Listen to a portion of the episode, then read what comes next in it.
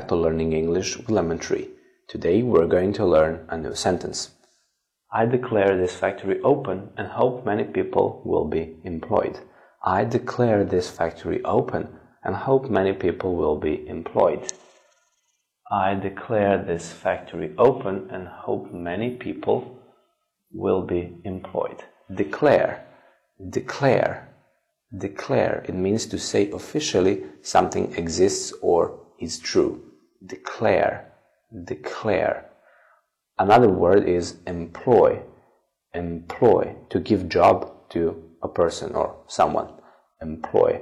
So here we use present simple to express an opinion or make declarations.